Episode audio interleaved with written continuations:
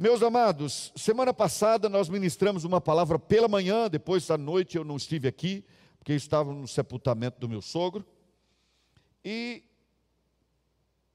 nós falamos sobre dois, duas situações vividas pelo apóstolo Paulo em Atos capítulo 16. Eu tomei a decisão de hoje à noite também falar sobre esse texto na sequência. Não gravei uma palavra para essa semana, devo gravá-la para a próxima semana para células, mas hoje à noite quero me deter aqui em Atos capítulo 16. Atos 16. Vejam no versículo 16. Significa dizer que eu estarei relendo uma parte que inclusive já li. Que foi a experiência da libertação daquela jovem adivinhadora. Aconteceu que, indo nós para o lugar de oração, nos saiu ao encontro uma jovem possessa de espírito adivinhador, a qual, adivinhando, dava grande lucro aos seus senhores. Seguindo a Paulo e a nós, clamava, dizendo: Estes homens são servos do Deus Altíssimo e vos anunciam o caminho da salvação. Isto se repetia por muitos dias. Então Paulo, já indignado, voltando-se Voltando-se, disse ao Espírito: Em nome de Jesus Cristo eu te mando, retira-te dela. E ele, na mesma hora, saiu. Nós vimos isso aqui semana passada, refletimos sobre isso. Agora, vamos acompanhar a sequência. A moça está liberta. Agora não adivinha mais. Vendo, versículo 19, os seus senhores, que se lhe desfizera a esperança do lucro, agarrando em Paulo e Silas, os arrastaram para a praça à presença das autoridades e levando-os aos pretores, põe a palavra magistrados aqui, fica mais fácil de entender. Aos pretores disseram: Estes homens, sendo judeus, perturbaram a nossa cidade. Digo, perturbam a nossa cidade, propagando costumes que não podemos receber nem praticar porque somos romanos. Levantou-se a multidão unida contra eles. E os magistrados, rasgando-lhes as vestes, mandaram açoitá-los com varas. E depois de lhes darem muitos açoites, os lançaram no cárcere, ordenando ao carcereiro que os guardasse com toda a segurança. Este, recebendo tal ordem, levou-os para o cárcere interior e lhes prendeu os pés no tronco por volta da meia-noite, Paulo e Silas oravam e cantavam louvores a Deus, e os demais companheiros de prisão escutavam. De repente, sobreveio tamanho terremoto que sacudiu os alicerces da prisão. Abriram-se todas as portas e soltaram-se as cadeias de todos. O carcereiro despertou do sono e, vendo as abertas as portas do cárcere, puxando da espada, ia suicidar-se, supondo que os presos tinham, tivessem fugido. Mas Paulo bradou em alta voz: Não te faças nenhum mal, que todos aqui estamos. Então o carcereiro, tendo pedido uma luz, entrou precipitadamente e trêmulo, prostrou-se diante de Paulo e Silas. Depois, trazendo-os para fora, disse: Senhores, que devo fazer para que seja salvo? Responderam-lhe: crê no Senhor Jesus e serás salvo, tu e tua casa. E lhe pregaram a palavra de Deus, e todos os de, a todos e a todos os de sua casa, digo. Naquela mesma noite, cuidando deles, lavou-lhes os vergões dos açoites. A seguir foi ele batizado e todos os seus. Então, levando-os para a sua própria casa, lhes impôs, digo, lhes pôs a mesa e com todos os seus manifestava grande alegria por terem crido em Deus. Meus amados, eu não vou ler do versículo 31 até o 40, porque eu vou tratar especificamente dessa questão e também desse momento em que Paulo está preso na semana que vem. Hoje nós vamos pensar nesse carcereiro. O carcereiro. Esse carcereiro passou pela experiência mais marcante que alguma pessoa pode ter na sua vida. Por que, que eu sei que é a mais marcante? Porque não existe experiência mais transformadora do que a experiência de ser salvo em Cristo Jesus. Pode ser que outras experiências sejam igualmente empolgantes, mas nenhuma é tão transformadora quanto. Eu poderia passar muito tempo contando ao longo desses 45 anos de pregador quantas pessoas eu vi entregar a vida a Jesus. Mas eu me lembro de duas situações muito específicas por causa de uma vida extremamente irregular que viviam as pessoas e foram mudados no momento. Eu estava pregando numa cidade que já disse para vocês que fui uma vez na cidade de ao lado de um lago grande, Tucuruí, lá no Pará. Cidade de Tucuruí.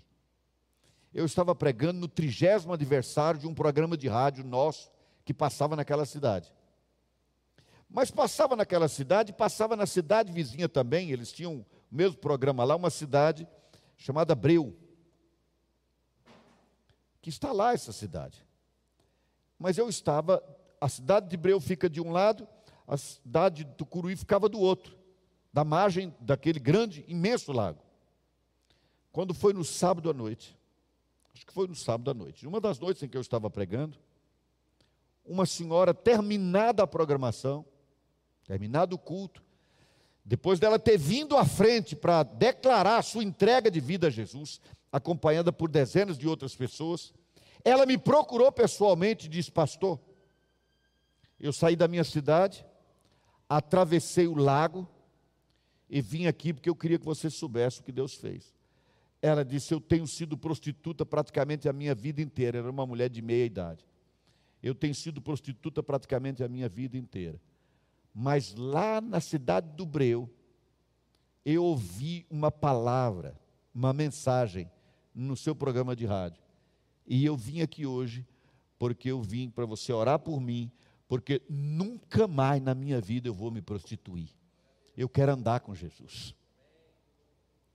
E ela pegou um barco à noite, voltando para casa, atravessou aquele lago todo para ter uma vida nova com Cristo.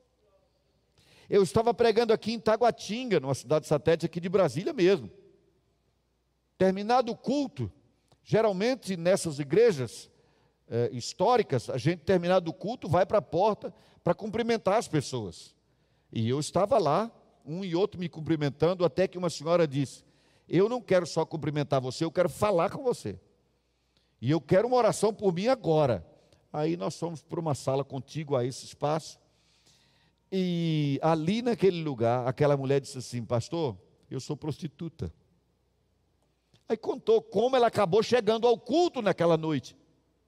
E ela disse: Mas até hoje eu era prostituta. Eu queria que você soubesse e fizesse uma oração por, por mim, porque a partir de hoje, nem que eu passe fome, eu nunca mais serei prostituta. Eu entreguei a vida a Jesus hoje à noite. Queridos, eu podia só de prostituta contar várias histórias.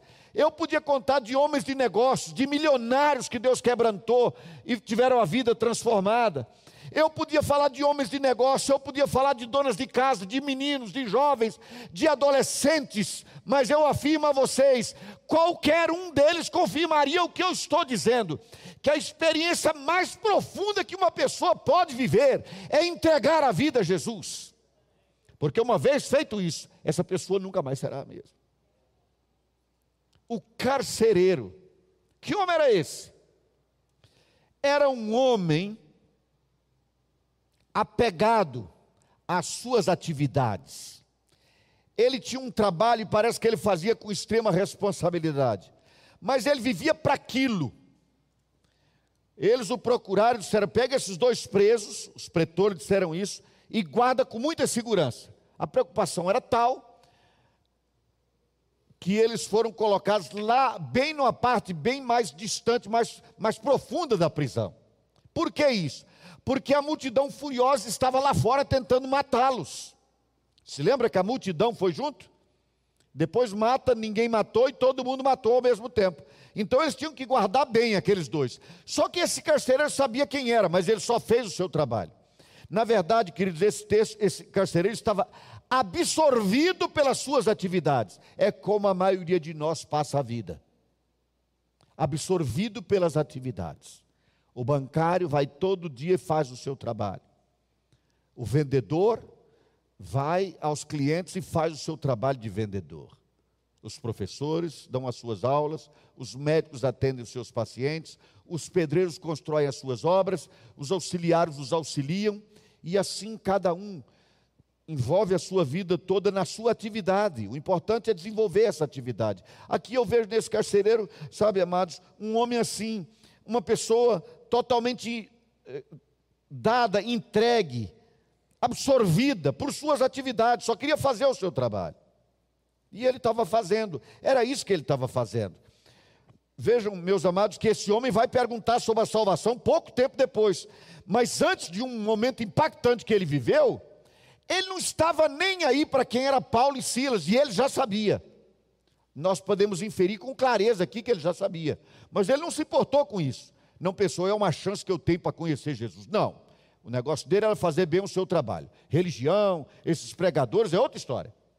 Eu vejo aqui nesse carcereiro também, queridos, um homem, uma pessoa, eh, não obstante a sua profissão de carcereiro, um homem emocionalmente frágil. Emocionalmente frágil. Ele tinha aquela figura de homem forte. No versículo 20, 27, querido, diz que depois que a prisão se abriu, o que que o carcereiro tentou fazer, queridos? Sacou a própria espada e quis suicidar-se. Reparem, meus amados, que Paulo e Silas foram presos. Eu não quero entrar muito nisso, porque é para a semana que vem. Mas eles lá na cadeia começaram a cantar. Começaram a adorar a Deus, a louvar ao Senhor. E houve um mover de Deus que abriu a prisão. E as cadeias, as correntes que estavam certamente nos pés de cada um, ou nas mãos, simplesmente se desprenderam. E as portas da prisão se abriram. E o carcereiro, vendo isso, veja, irmãos, que era um homem acostumado a tratar com gente de índole má, gente eventualmente perversa. Ele tinha que fazer uma figura de homem forte. Mas lá dentro era só um homem frágil. Quando ele viu as portas abertas, pensando na, na ordem que tinha recebido de garantir a prisão deles e a segurança deles, ele quis se matar. Há uma coisa curiosa aí, queridos. Eu olho daqui e vejo vocês, mas só Deus pode olhar daqui e ver o coração de vocês. Não é incomum que você conheça uma pessoa que ri muito, brinca muito, parece a pessoa mais feliz e mais forte dentre todas. E essa pessoa será alguém que chora sozinha, uma pessoa cujo coração sangra quando ela está sozinha no seu quarto, na sua cama. Mas não fala para ninguém, não conta a ninguém. Esse carcereiro, a despeito do seu trabalho, exigir força, era um homem frágil emocionalmente. É isso que eu percebo aqui nesse carcereiro. Eu continuo vendo esse texto, queridos, no versículo 29, eu vejo como o trabalho desse homem era marcado, a vida dele era marcada pela tensão. Quando ele percebeu que a prisão estava aberta, é impressionante isso, queridos. A linguagem usada aqui é que diz que ele precipitadamente e trêmulo entrou na prisão. Por que precipitadamente? Porque muitos, muitas pessoas de índole ruim, Pessoas que tinham feito coisas más estavam lá dentro, podiam fazer com ele. Ele era o carcereiro, podia ser a hora da vingança. Mas naquele momento a tensão era tal que ele entrou porta dentro, entrou tremendo. De novo, queridos, nós temos alguém cujo trabalho parece apontar para uma pessoa super forte, mas era uma pessoa que era, infelizmente, e não é incomum também no nosso meio, queridos, uma pessoa que vivia uma tensão permanente, a vida não tinha um sossego, não tinha um sossego homem cheio de tensões, ele entrou trêmulo. E o que, que ele fez na hora que entrou, queridos? Ele foi diretamente, veja que Paulo e Silas estavam lá no fundo da prisão, do cárcere.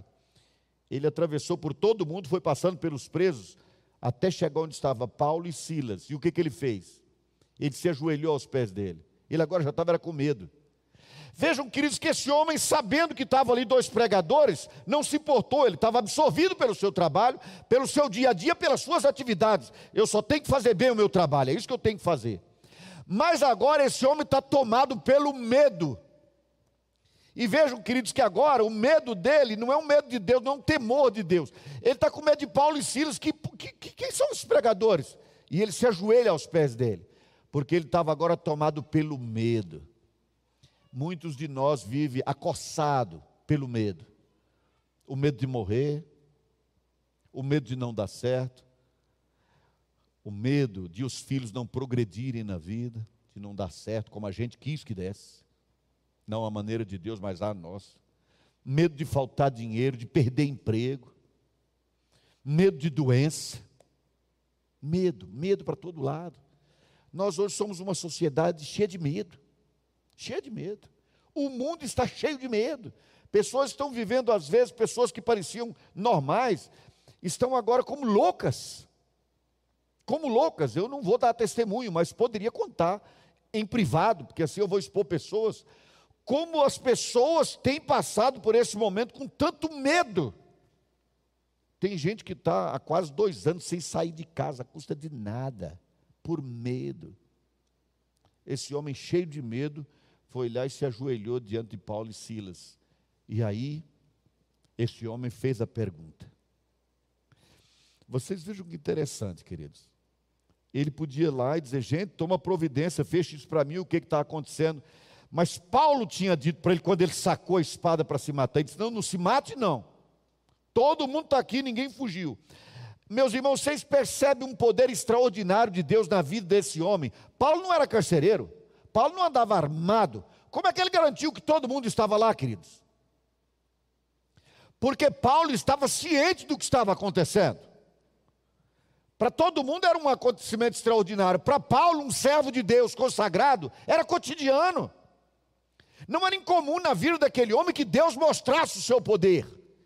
E ele sabia que Deus estava mostrando o poder para um motivo específico e não para libertar aqueles presos provavelmente estavam lá, muitos deles merecidamente cumprindo suas penas. Tinham sido antes apenados exatamente por esses magistrados. Mas aí esse homem vem e diz assim: olha, olha a pergunta. Olha, escuta, o que, que eu devo fazer para ser salvo? Não é interessante, queridos? Em princípio, ele cheio de temores, muito cioso da sua profissão, do seu trabalho, pode dizer: gente, o que, que eu faço para reverter isso, então, já que eu não vou me matar mais? A tensão era tamanha que ele queria morrer. Muito medo, medo naturalmente dos magistrados, dos senhores dele também. Mas aí ele faz essa pergunta: o que, que eu devo fazer para ser salvo? Essa é a pergunta. A pergunta. E ela é reveladora. Primeiro, ele sabia da salvação. Por que, que ele não pediu para que Paulo realizasse um milagre qualquer para manter os presos todos presos? Como é que ele não disse assim, Paulo, me explica por que, que vocês vieram parar aqui, o que, que você realmente prega, o que, que significa isso? Não, ele não perguntou nada nesse sentido. Ele já foi logo dizendo o que, que eu tenho que fazer para ser salvo. Ele sabia sobre a salvação. E por que esse homem que sabia sobre a salvação, esse homem que tinha na prisão que ele liderava, dois pregadores dos mais conhecidos, por que ele não perguntou logo de salvação? Porque ele estava tentando resolver os seus medos, suas tensões e cuidando das suas atividades. Salvação é coisa para religião, é coisa para outra hora, para outro momento da minha vida, não tenho tempo para isso. Então, quando ele lança essa pergunta, fica claro para nós, primeiro, que ele sabia o que eles pregavam pregavam a salvação. Segundo, fica claro para nós que Deus usou aquele momento terrível, aterrador na vida dele, para despertar nele a necessidade e a vontade de ser salvo. Sabe o que significa isso, queridos? Todo aquele mover a prisão de Paulo e Silas, os açoites que eles sofreram, aquela prisão fria, fétida, naquele lugar escuro onde eles louvavam a Deus em sofrimento. Tudo isso estava acontecendo, o terremoto, a porta aberta da prisão, tudo isso, porque Deus estava determinado a alcançar um coração, e depois dele o da sua família, o carcereiro. Meus amados, só Deus Talvez os religiosos se preocupassem e pensassem muito em alcançar os magistrados, né? Porque o magistrado agora, olha, o magistrado da cidade também agora é um discípulo de Jesus, é um crente, está na nossa igreja esse magistrado, e muitos se gabariam disso, mas quem é que Deus fez todo aquele reboliço para alcançar quem, queridos? Um carcereiro apavorado que estava a ponto de se matar. Tamanho era o estresse da sua vida. Mas Deus tinha um plano para a vida dele. Aleluia. Meus amados, tudo que está acontecendo à nossa volta, pessoas adoecendo, pessoas morrendo, pessoas passando necessidade, empresas fechando as portas. Não pensemos que Deus não esteja no controle de tudo isso. Ao contrário, em tudo isso nós devemos depois fazer a conta de quantas pessoas Deus salvou. Porque na hora da dificuldade, quando é o momento extremo da existência, quando a pessoa pensou que era o fim para ele, nesse momento Deus desperta no coração dessa pessoa a necessidade e a vontade de ser salvo. Ele não estava mais preocupado em garantir o seu emprego, ele não estava mais preocupado em mostrar para os pretores que tinham, de que ele tinha recebido a ordem, que ele tinha feito bem o seu trabalho. Agora ele queria ser salvo. E foi a circunstância, uma contingência extrema na vida dele que o levou a isso. Quantas vezes, meus amados, na sua vida, na minha vida, na nossa vida, nos momentos mais difíceis, o Espírito Santo veio com a sua doce voz e falou ao nosso coração. Porque Deus faz isso. Deus permite o extremo para acordar-nos, para despertar-nos, para entendermos que Ele tem algo maravilhoso para nós e para descortinarmos o coração, deixar fora os medos, as tensões, o apego às atividades e tomarmos tempo para estarmos com Deus. E nessa hora Deus faz a sua obra. Nessa hora Deus faz a sua obra. Tudo parou naquela prisão. Vocês já imaginaram aqueles presos todos vendo aquele carcereiro ajoelhado aos pés de Paulo, dizendo: O que, que eu faço para ser salvo? Depois de terem no visto com uma espada para se suicidar, agora eles veem aquele carcereiro ajoelhado. Deve ter gerado uma curiosidade enorme nos presos. O que, que esse homem vai falar para ele? Qual vai ser o discurso? Que religião ele vai apontar? Que Deus romano ou grego será invocado para ajudar agora? E o apóstolo Paulo dá uma resposta maravilhosa: crê no Senhor Jesus e vai ser salvo, você e a tua casa. Crê no Senhor Jesus para ser salvo. Hoje essa, essa frase faz sentido para nós, certo, irmãos? Ela faz sentido para nós porque nós temos estudado muito sobre Jesus. Mas nós estamos falando de um carcereiro, queridos, que não era um homem aparentemente religioso nem nada disso mas havia uma obra extraordinária acontecendo, que é a obra do Espírito Santo, quando abre a mente e o coração da pessoa para entender e receber Jesus. Esta é uma obra de Deus, uma obra de Deus. Nós não podemos recusar esse momento. Quando o Espírito Santo fala a sua vida, eu quero você, eu estou buscando você, creia, então creia. Crê no Senhor Jesus e será salvo. Mas presta atenção ele não diz simplesmente creia e será salvo. Ele diz creia em Jesus. Não se trata aqui de acredite na religião, seja religioso, vá ao culto. Não tem nada disso. Ele está dizendo creia em Jesus. Se você crê em Jesus Cristo, você será salvo. E depois de pregar na casa dele para os parentes dele, também eles receberam essa palavra e também foram salvos. Porque, queridos, a nossa sociedade é uma sociedade que acredita. É tão interessante isso que hoje, até, até nas palestras de administração financeira, etc., as pessoas falam em Deus. De alguma forma. Mas não é porque elas estão preocupadas que as pessoas conheçam a Deus. É para uma, uma, uma experiência espiritual. Vocês já viram na televisão desses canais pagos aí, uma menina que diz assim: esse animalzinho é muito espiritual, porque ele é muito bonitinho. Está falando de um porco espinho bem pequenininho. E eu fico pensando, meu Deus do céu, como o diabo engana. Como o diabo tem essa capacidade de ludibriar as pessoas. Agora, ela crê, ela acredita, ela é espiritual. Porque ela também crê. Esse bichinho é espiritual, um porco espinho, pensa bem. Que fique claro, queridos. Há uma salvação oferecida por Deus. cujo único meio é crer em Jesus. Não é crer na capacidade de crer, não é crer em outros, não é crer em pessoas, crer em Jesus. Hoje nós estivemos orando para que Deus conceda a graça de que os homens sejam inteligentes e espertos e a ciência avance. Nós oramos por isso hoje. Mas eu não creio em ciência para ser salvo. Eu posso acreditar na ciência para encontrar um remédio para curar minha dor de cabeça, que aliás já lancei mão muitas vezes. Mas para ser salvo, o único meio é crer em Jesus Cristo.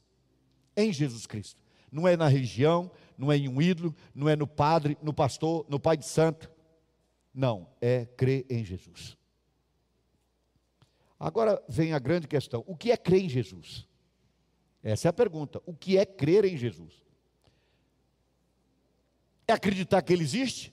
Ora, meus amados, qualquer pessoa que tiver um mínimo de respeito pela história vai reconhecer que Jesus veio ao mundo. É óbvio que sim. Isso é crer em Jesus, acreditar que Ele veio? Não, queridos. O crer em Jesus para ser salvo é, primeiro, acreditar que Jesus é Deus.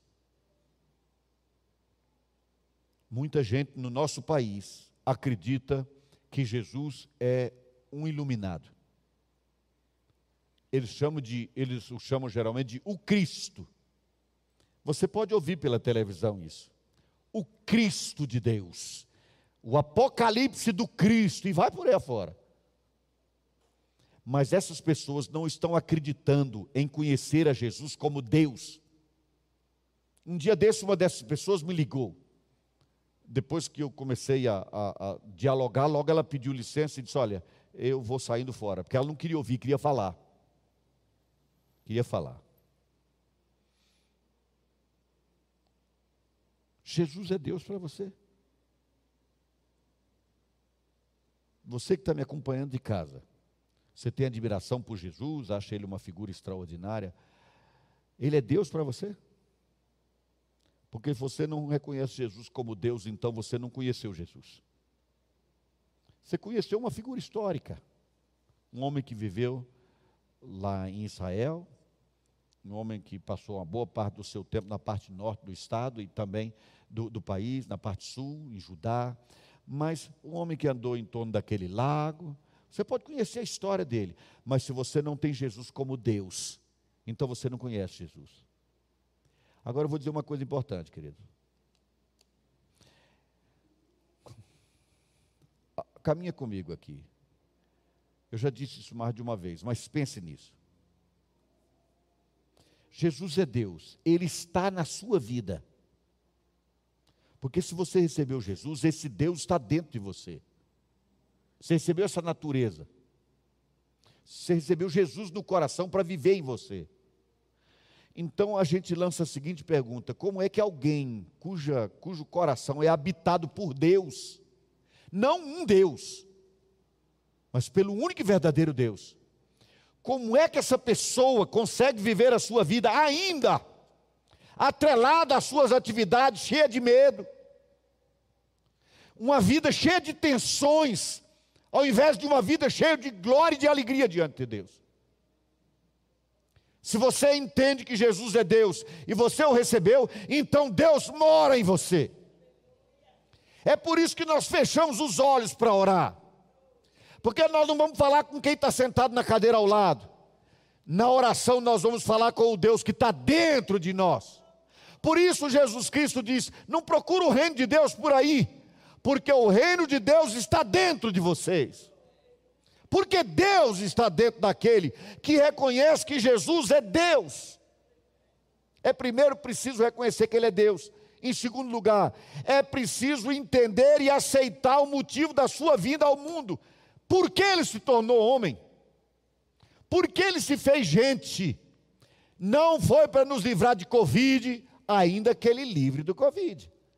Não foi para nos dar casa para morar, ainda que ele possa nos dar uma casa para morar. Não foi para passar em concurso, ainda que a gente possa passar no concurso. Ele veio ao mundo, se fez gente e morreu na cruz, para atender o apelo desse carcereiro. Quando ele diz: O que, é que eu posso fazer para ser salvo? Jesus veio ao mundo, Deus se fez gente para salvar você. É isso que você tem que entender. Então você tem que entender que Ele é Deus e precisa entender o motivo da vinda dele. Porque, queridos, senão a nossa vida se resume no nosso relacionamento com o Pai, com o Espírito e com o Filho, numa relação de pedintes. O que é que Deus vai me dar hoje? O que é que Deus vai fazer por mim hoje? Não há nada que Ele possa fazer de melhor na sua vida do que morar no seu coração. Nada, nada, nem curar você por isso a experiência mais profunda é conhecer Jesus como Salvador. Porque como uma pessoa pode receber Deus na própria vida e continuar a mesma? Impossível. Mas é preciso também, queridos, além de reconhecer que Jesus é Deus, além de a gente reconhecer, meus amados, que Jesus veio por um motivo específico, que é a salvação, nós precisamos acreditar em definitivo que o seu sangue derramado na cruz do Calvário é a remissão para todos os nossos pecados. Aquele carcereiro queria ser salvo de quê? Do que estava na vida dele, de quem ele era. O que que aquela prostituta que eu falei no começo atravessou aquele lago à noite para ir lá dizer? Ela foi para dizer, queridos, que ela tinha uma vida nova agora, ela queria essa vida nova. Mas ela tinha que entender, queridos, para ter uma vida nova daí para frente, que toda a sua vida antes estava esquecida diante de Deus, a sua vida de pecado. Ela agora só teria que morrer de sentimento de culpa pelo pecado que cometesse naquele dia. E no dia seguinte, no mês seguinte, sim? Não. Meus amados, para entendermos a salvação, nós temos que entender que a morte de Jesus na cruz foi suficiente para nos livrar dos pecados de ontem, de hoje e de amanhã. Nós estamos definitivamente libertos. É uma carta livre para pecar? Não, é o contrário disso. É a certeza de que eu não preciso mais pecar, porque deixei de ser escravo do pecado. Estou livre agora. Mas nós precisamos entender essa graça, queridos. Sabem por quê, amados? Porque muitas pessoas compreendem isso na hora que conhecem Jesus. Porque elas se sentem libertas, livres. Querem cantar, louvar, saltitar de alegria, porque se sentem livres. Mas à medida que elas vão deixando Jesus num canto qualquer da vida e se atracando à vida religiosa, à religião, elas começam a se tornar legalistas e começam a criar regras e mais regras e mais regras. E a vida vira um fardo de novo. Antes era um fardo de pecado, agora é um fardo religioso. Uma cobrança manhã, tarde e noite. E a pessoa vive se culpando. Pastor, com isso você está dizendo então que ninguém tem que se arrepender? É claro que tem. A conversão compreende arrependimento. Arrependimento é mudança de mentalidade. Mas o que eu estou dizendo, queridos, é que em Cristo, uma vez livre, livre para sempre, aleluia. Não se angustie mais, você está salvo. Você não entra mais em juízo, João 5, 24. Você passou da morte para a vida. E agora, o que fazer? O carcereiro creu. Paulo foi à casa dele, pregou para a família dele, a família também se converteu. E o que fazer? Você que me acompanha de casa, você entendeu que tem que crer em Jesus como Deus, você entendeu que Ele veio para salvar você, você entendeu que o sangue dele liberta você de toda culpa, de todo pecado, você está remido, toda a sua dívida está paga, você já entendeu isso. O que fazer agora? Qual é o próximo passo? Eu poderia dar orientações diversas, mas eu vou ficar na vida do carcereiro. Primeiro, continue aprendendo na mesma fonte onde você conheceu Jesus. Vejam lá, queridos, o versículo 32 do, do que nós lemos. Versículo 30 diz: Que devo fazer para ser salvo? Respondeu-lhe: Crê no Senhor Jesus e será salvo, tu e tua casa. E lhes pregaram o que, meus amados? As opiniões de Paulo? Não. E pregaram a palavra de Deus. É na palavra de Deus, onde nós conhecemos a Deus, que nós vamos crescer no conhecimento dele. Quando a pessoa me ligou um dia desse para me falar sobre uma festa esquisita lá e eu disse que não tinha sentido, ela quis tratar Jesus não como Deus, mas apenas como um personagem importante, tanto Jesus quanto o Espírito que não é Deus, apenas uh, uma espécie de energia de Deus. Quando ela disse isso, eu disse: a única fonte onde você lê com precisão sobre a vida de Jesus é a Bíblia. E essa Bíblia, onde você o conheceu, diz que ele é Deus. Então volte para sua casa, ao invés de fazer essa festa, e vá estudar a palavra de Deus para você de fato conhecer Jesus. Querido, você entregou a vida para Jesus? Lanço essa pergunta retórica. Quanto mais você conhece de Jesus, desde que você recebeu a Ele como Senhor e Salvador da sua vida? Você diz, não, já li muito. Ok, então vou fazer uma pergunta seguinte. Se eu chamasse um de vocês, quem, quem está em casa agora, quem está aqui, dissesse, vem à frente, durante uma hora, fale sobre Jesus, fale sobre Ele, sobre a vida dele, o ministério dele, a obra dele. Fale aqui, você tem uma hora para fazer isso. Quantas pessoas fariam isso? Não, pastor, só tem 30 anos que eu estou estudando a Bíblia, você agora exagerou. Só 30 anos, só 10 anos, eu sou novo convertido. Não tem mais do que 5 anos que eu conheci Jesus. Ok. Peça a uma pessoa casada há 5 anos, vem aqui à frente e fala do seu cônjuge, da sua família. Tem uma hora para fazer isso. Ia sair história de toda sorte. História de vida, história de cotidiano, Oh, meu marido e eu fizemos uma viagem para Fortaleza. Minha esposa e eu um dia fomos para Vitória no Espírito Santo. E lá vivemos isso e passamos aquilo. E muitas histórias surgiriam. Então, por que, que uma pessoa que conhece Jesus há cinco anos não tem condições de falar sobre ele só por uma hora? É porque talvez não continuou buscando esse conhecimento. O carcereiro Paulo podia dizer assim: crer no Senhor Jesus será salvo. Era suficiente ou não para ele conhecer Jesus? Sim, era só crer, é só isso que é preciso. Paulo não disse isso e se calou. Paulo foi para a casa dele e ensinou a palavra de Deus para ele, queridos. É o que está faltando à igreja de Jesus na nossa geração. Continuar buscando a palavra de Deus depois de conhecer Jesus. Eu creio também, queridos, que depois disso, é preciso que a gente permita o desenvolvimento no nosso coração de uma disposição nova para viver a vida nova. Vejam comigo lá no versículo de número 33, no texto que nós estamos aí acompanhando. Pregou a palavra e a todos de sua casa, naquela mesma hora da noite, cuidando deles, lavou-lhes os vergões dos açoites. Meus amados, parece nada, né?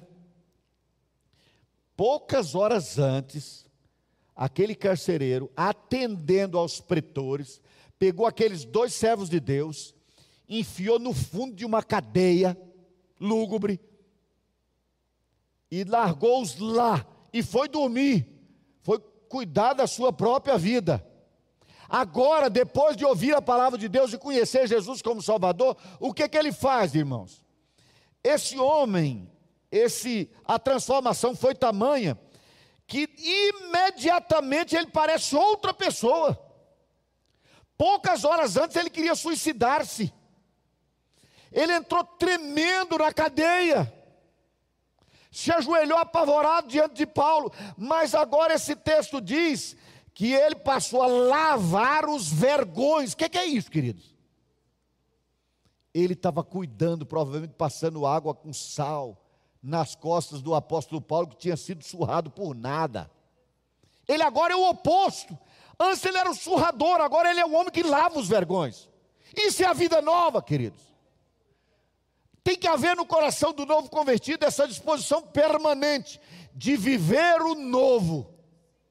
De viver o novo. Porque essa é a evidência de que Jesus continua sendo Deus no nosso coração. A viver o novo. Vejo mais ainda na experiência desse homem, queridos. Ele assumiu publicamente a sua decisão, a sua entrega de vida a Jesus. Porque o versículo aqui, no versículo é, 34, diz assim: Então, levando-os para a sua própria casa, lhe expôs a mesa. Pensa nisso, querido. A vizinhança sabe que o homem é o carcereiro. De repente, esses vizinhos que estavam na praça, ajudando a prender esses dois homens, para levá-los para a cadeia, vê esses dois homens sendo trazidos para casa pelo próprio carcereiro. E o que é que o carcereiro faz? Bota a mesa para eles. Altas horas da noite, muita fome. Gente, entra aqui, vamos comer.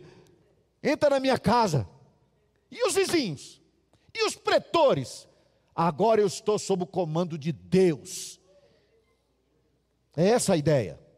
Não estou mais seguindo ordem dos pretores naquilo que não devo fazer, porque contraria a vontade de Deus. Sobre questão de obedecer pretores, a gente fala semana que vem. Mas esse homem, nessa hora, que ele estava assumindo publicamente a sua entrega. Se você entregou sua vida para Jesus, conte para todo mundo. Não esconda isso. Fale para os seus parentes: olha, eu fui à igreja, ou eu ouvi um sermão lá na igreja do Ministério 1 do Jardim Botânico. Eu entreguei minha vida para Jesus, agora eu sou um crente. Eu sou um discípulo de Jesus. Conta para todo mundo, isso vai gerar compromisso no seu coração, querido. Você não vai poder negar mais. Fala para todo mundo que Jesus é o seu Deus. Mais ainda, queridos, depois de conhecer Jesus, esse homem é batizado com toda a sua casa. O que, que ele está fazendo, irmãos? Ele está selando publicamente a sua aliança com Cristo. Esse é o batismo. A água, que é um sinal exterior da obra que o Espírito Santo tinha realizado no coração dele e da sua família. Por isso ele foi batizado. Você entregou, você reconhece que Jesus é Deus? Então procure a igreja mais perto da sua casa uma igreja que tenha Jesus como único Senhor, uma igreja que tenha a Bíblia como palavra absoluta, inerrante e infalível de Deus, uma igreja cuja Bíblia é a sua única regra de fé e de prática. Se você encontrar uma igreja dessa, entre nela e seja batizado em nome de Jesus. E ame o Senhor Jesus e sirva a Ele nessa igreja e seja bênção nela. Nós estamos aqui de portas abertas, mas nós não somos a única igreja. Se você me acompanha aqui do Jardim Botânico, nós somos umas 20 igrejas aqui. Tem uma igreja mais próxima, tem uma igreja que você conhece alguém, então vá para lá. Mas seja batizado, faça compromisso, assuma publicamente a sua aliança com Jesus. Porque Jesus, que a palavra do Senhor, a palavra de Jesus ensina é: aquele que crer e for batizado será salvo porque o batismo significa que você assumiu o compromisso público da sua aliança. E eu finalizo dizendo o que, queridos? Celebre o quanto puder na sua vida o fato de que Deus veio morar no seu coração. Final, vamos de novo para o versículo 34. O versículo 33 diz: A seguir foi ele batizado e todos os seus, não é? Porque a casa toda se converteu. Agora vamos para o final do versículo 34, queridos. Levou para casa, pôs à mesa e com todos os seus manifestava grande alegria por ter perdido, por não ter perdido o emprego, por todos os presos estarem lá dentro. Não, isso era só o seu trabalho. Manifestou grande alegria por ter crido em Deus. Paulo falou assim: crê em Deus e será salvo. Ele diz: crê em Jesus. E Jesus quem é? Deus. É isso que esse texto está dizendo crê em Deus.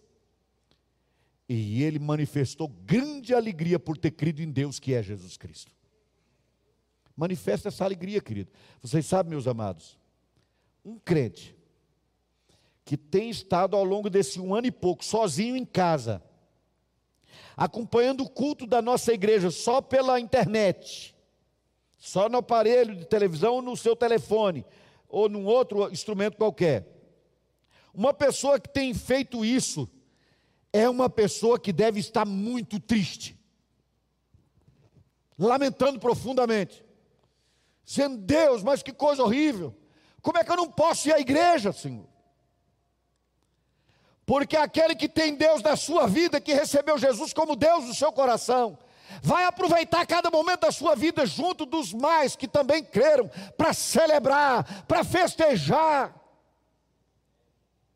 O carcereiro não festejou sozinho, não, queridos. Ele festejou com todos os seus e com o apóstolo Paulo e com Silas.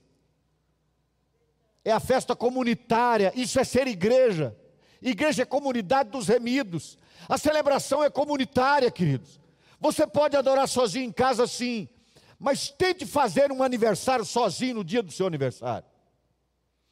Hoje é meu aniversário, vou sumir nesse cerrado de Brasília, sentar debaixo de uma árvore, porque hoje é meu dia de celebração, vou fazer uma festa de alegria. Alguém faz isso? Se alguém fizer isso, será trazido para casa e tratado no dia do aniversário, que é um dia de alegria, todo mundo quer os amigos, quer os irmãos da igreja, os mais chegados a gente quer estar perto. Sabe por quê, queridos? Porque é assim que a gente celebra. O carcereiro levou todo mundo para casa e festejou noite adentro. Eu fico imaginando que noite maravilhosa foi aquela, queridos. O apóstolo Paulo, o homem que Deus escreveu, usou para escrever mais de 10 livros da Bíblia, ficou na casa daquele carcereiro noite adentro. É muito amor, é muita graça de Deus por aquele carcereiro, queridos. Deus moveu o mundo para salvar aquele homem. Ele não podia fazer menos do que festejar. Não podia fazer menos do que celebrar. Finalizo lembrando de um dia que eu ouvi de um pregador que hoje está aqui em Brasília, contando do dia que alguém foi convidado para pregar na igreja que ele pastoreava. E antes que o culto começasse, num banco da frente, tinha um senhor e esse homem estava tão inquieto que ele pensou, o convidado pensou que ele não fosse certo. Porque ele mexia e adorava, e levantava, e ajoelhava, e sentava. E, e ele virou para o pastor, o culto não tinha começado ainda. Ele disse, pastor, o que aconteceu com ele? Ele não é certo? Perguntou algo mais ou menos nessa linha. Ele disse, meu irmão, respondeu para o pastor que fez a pergunta. Se você conhecesse esse homem antes de conhecer Jesus e qual era a vida dele e quem ele é agora, você diria que ao invés de ficar sentado naquele lugar fazendo isso, ele devia correr em volta desse templo. Porque o que Deus fez na vida dele foi grande demais. Você tem consciência disso, querido? Do tamanho da obra que Deus fez na sua vida? Então, em nome de Jesus, não morra de tristeza sozinho na sua casa. Vem para cá. Vamos adorar a Deus juntos. Só pode um grupo restrito, mas não vamos deixar nenhum espaço que haja permissão em lei para encher. Porque aqui é o lugar de adoração, aqui é onde a família celebra, queridos, juntos aqui nesse lugar. Não fique em casa, não fique lá sendo alvo da ação do inferno para trazer tristeza para a sua vida. Não, vem para cá, vamos adorar a Deus juntos. Amém, amados? Que Deus nos conceda a sua graça e nos renove por meio da Sua palavra. Deus seja louvado. Deus seja louvado. Você que me ouviu de casa, quer entregar a vida a Jesus, não o fez ainda, quer também receber essa salvação, ou mesmo alguém que está aqui. Quem está aqui pode nos procurar em seguida. Você que está em casa, entre em contato conosco por meio das mídias sociais. Entra na internet e fale conosco. Vamos conversar. Vamos dialogar, vamos entender melhor aquilo que você não entendeu ainda. Nós estamos à sua disposição.